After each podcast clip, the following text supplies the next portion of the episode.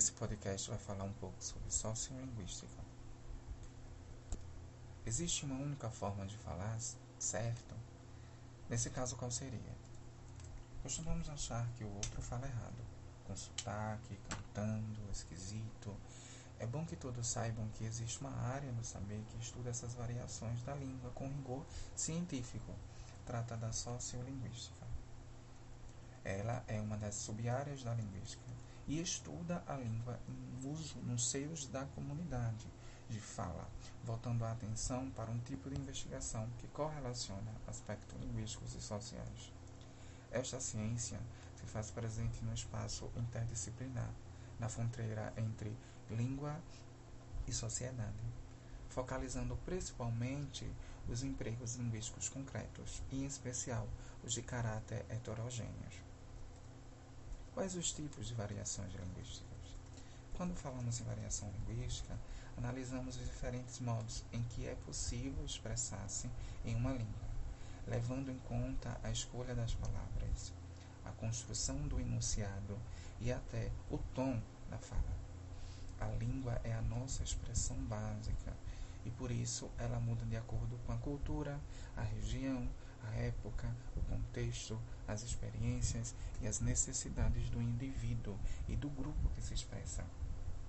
Vejamos quantos fatores empregamos para adequar a nossa fala à situação e ao grupo em que nos encontramos. Há quatro tipos de distinção dentro das variações linguísticas. Vamos aprender um pouco. Variações diafásicas que são as variações que dependem do contexto comunicativo, ou seja, a ocasião é que determina a maneira como nos dirigimos ao nosso interlocutor, se deve ser formal ou informal. Exemplo: a linguagem formal ou culta né, leva em consideração as normas da língua. Então, ela pode ser usada quando não há familiaridade entre os ouvintes da comunicação ou em situações que necessitam de maior elegância. Por outro lado, a linguagem informal é usada quando há familiaridade entre os ouvintes da comunicação ou em situações descontraídas. Variações históricas. A língua portuguesa vive em constante movimento e essa característica faz com que ocorra uma alteração na maneira de escrever no significado de determinadas palavras e até mesmo no emprego delas. As variações históricas podem ser observadas a partir de três formas: nas palavras, que deixaram de ser utilizadas com o passar do tempo, no vocabulário próprio entre as diferentes faixas de idade e nos acentos gráficos ou grafemas que entraram em, de, em desuso. Exemplo. É, são a remoção do pH de algumas palavras, como de farmácia, que era farmácia, era a forma antiga, e se tornou farmácia com F, na forma atual. E a eliminação de vossa mercê, que foi para a voz mercê, e hoje nós conhecemos né, como o, o famoso você, na forma mais atual.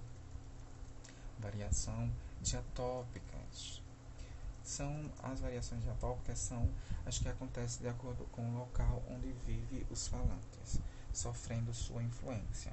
Então esse tipo de variação ocorre porque diferentes regiões têm culturas diversas, com hábitos, modos e tradições distintos, estabelecendo assim outra estrutura linguística. Podemos observar por diferentes palavras para os mesmos conceitos, diferentes sotaques, dialetos e falares, e até mesmo com reduções de palavras ou perda de fonemas.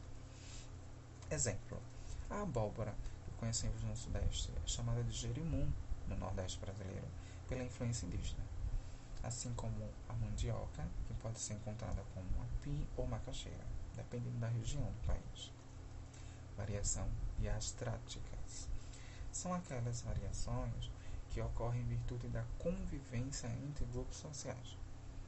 Como exemplo, podemos citar a linguagem dos advogados, dos sofistas, da classe médica, entre outras. Os exemplos são as gírias, as expressões populares de um determinado grupo social e os jargões também, que compõem o linguajar usado em grupo específico, podendo ser profissional, cultural ou social. Então, quais são os autores que servem como base e referência dentro da sociolinguística e também da linguística como um todo? Observem que, mesmo sendo reconhecida a relação entre linguagem e sociedade, nem sempre foi assumida como determinante, pois havia a necessidade de determinação do objeto da linguística. Ao falarmos em determinação de objetos de estudo da linguística, estamos fazendo uma referência direta ao trabalho de Saussure, ou seja, ao estruturalismo. É, você deve lembrar dos estudos do médio genebrino que definiam o objeto do estudo e estudos da disciplina, dando a mesmo um caráter de cientificidade, que até então não lhe era conferido. É importante ressaltar que para o pai da linguística moderna, é, Susi, devia ser excluída toda a consideração da natureza social, histórica e cultural na observação, descrição, análise e interpretação do fenômeno linguístico. Veja que interessante. É necessário lembrar também que, para o autor, a língua é o sistema subjacente à atividade da fala, ou seja, é o sistema invariante que pode ser abstraído das múltiplas variações observadas na fala. Como podemos ver, Sussi privilegia o caráter formal e estrutural do fenômeno linguístico, afastando dele toda a variação proveniente da fala, ou mais precisamente do falante. Mas aí vem Millet, outro estudioso da linguagem, que foi aluno de Sussi e localizava a linguística entre as ciências sociais, sendo que para ele a sociolinguística, todo o fato da língua manifesta um fato de civilização Vê-se então que se esse linguística reconhecia uma, na linguagem um caráter social, o que para ele se mostrava como uma constatação óbvia, e como é. Já Bakhtin, né, vemos expressar em sua teoria a noção de comunicação social. Para ele, a língua abrangia a heterogeneidade concreta de fala, de onde vem a linguagem em uma criação coletiva, parte de um diálogo, um diálogo cumulativo entre eu e o outro.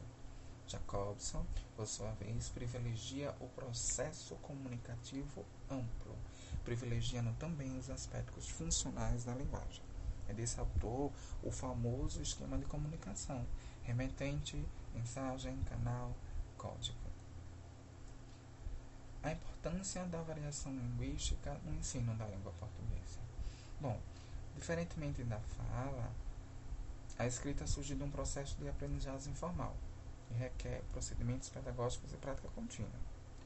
Não há certo ou errado no uso da língua. O que, na, o que há, na verdade, é uma forma adequada ou inadequada de usar a linguagem em determinado contexto. A importância de abordar e trabalhar com os alunos o conteúdo sobre variação linguística como objeto e objetivo do ensino da língua é que para os alunos se familiarizarem com essas diversidades e, acima de tudo, compreenderem. Então, para uma prática pedagógica voltada para a diversidade linguística e que o professor precisa ser mediador para que o aluno compreenda o processo de aquisição de linguagem. Né? E é importante também mostrar aos alunos que a língua é dinâmica, está sempre em processo de mutação, que existem muitas maneiras de dizer a mesma coisa e que todas correspondem aos usos diferenciados. Não basta os livros apresentar os conteúdos de variação linguística. É preciso que haja aplicação efetiva entre esse conhecimento linguístico e a prática que contemple o mundo de referência do aluno. Esse foi alguns argumentos e algumas citações sobre a sociolinguística.